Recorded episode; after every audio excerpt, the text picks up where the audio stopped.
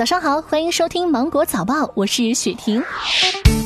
国内首个预约旅游黄金周即将来临。携程近日发布报告显示，五一期间可以在平台预约的景区数量超过了四千家。报告统计，五一期间预计人气最高的十大风景名胜区为西安钟楼、秦始皇兵马俑博物馆、南京总统府、乐山大佛。台儿庄古城、拙政园、八达岭长城、都江堰景区、大唐芙蓉园和虎丘。值得注意的是，如果计划五一假期去景区游玩，应该至少提前一天来进行预约。另外，有数据显示，五一期间机票的价格跌幅明显。往年热门的航线，比如北京至三亚、上海至厦门、广州至昆明等，五一期间甚至还可以买到低至一折的机票。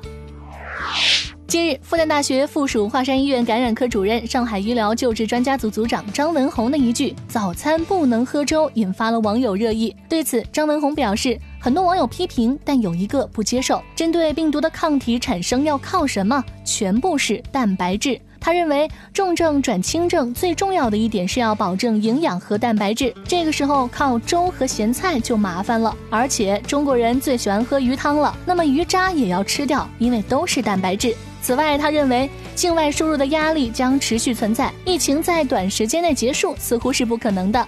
对于普通民众来说，可能要习惯疫情的常态化，一边上班一边抗疫。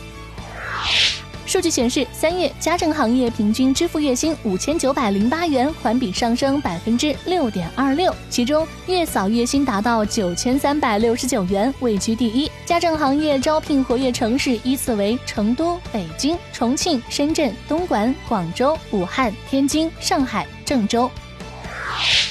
近日，江苏淮安一派出所男子王某前来咨询：“我是不是网上的逃犯呢？”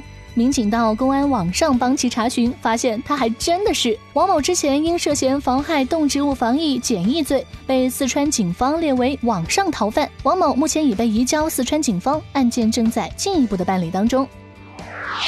近日，八十三岁的张大爷因为打麻将导致颈椎病发作，险些造成了高位截瘫。据了解，张大爷四十二年前就曾因打麻将导致脊椎病入院，术后恢复得不错的他继续打麻将，不料再次复发。医生提醒，脊椎病有年轻化的趋势，玩手机、打麻将最好等一小时后休息十分钟。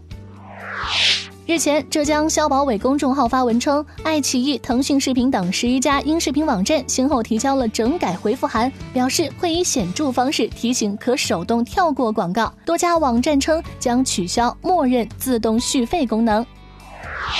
应当地政府请求，中国原塞尔维亚抗医疗专家组两次推迟返程。看到中国专家马不停蹄，塞方建议专家们放缓工作节奏，但中方专家一致同意尽可能去多一些地方，提供多一些帮助。为了减少中国专家生活上的不适，塞国防部特意找到了一个会做川菜的山东厨师。中国医生说，疲劳感一下子就没有了，看着菜就好吃。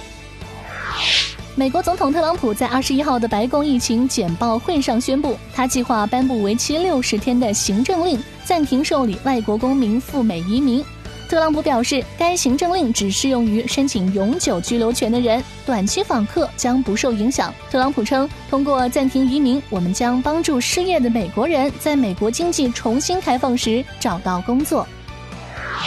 爱玩游戏的朋友要了解一下了，《王者荣耀》官方称。跨系统游戏转移服务即将面世，近日将限量测试。这意味着用户可以在 iOS 和安卓系统之间互相转换角色了。据介绍，每次的转移角色需要支付九百九十荣耀币，一元等于十荣耀币。转移的资源包括英雄、皮肤、铭文等，不可转移的有点券数据、游戏好友数据等。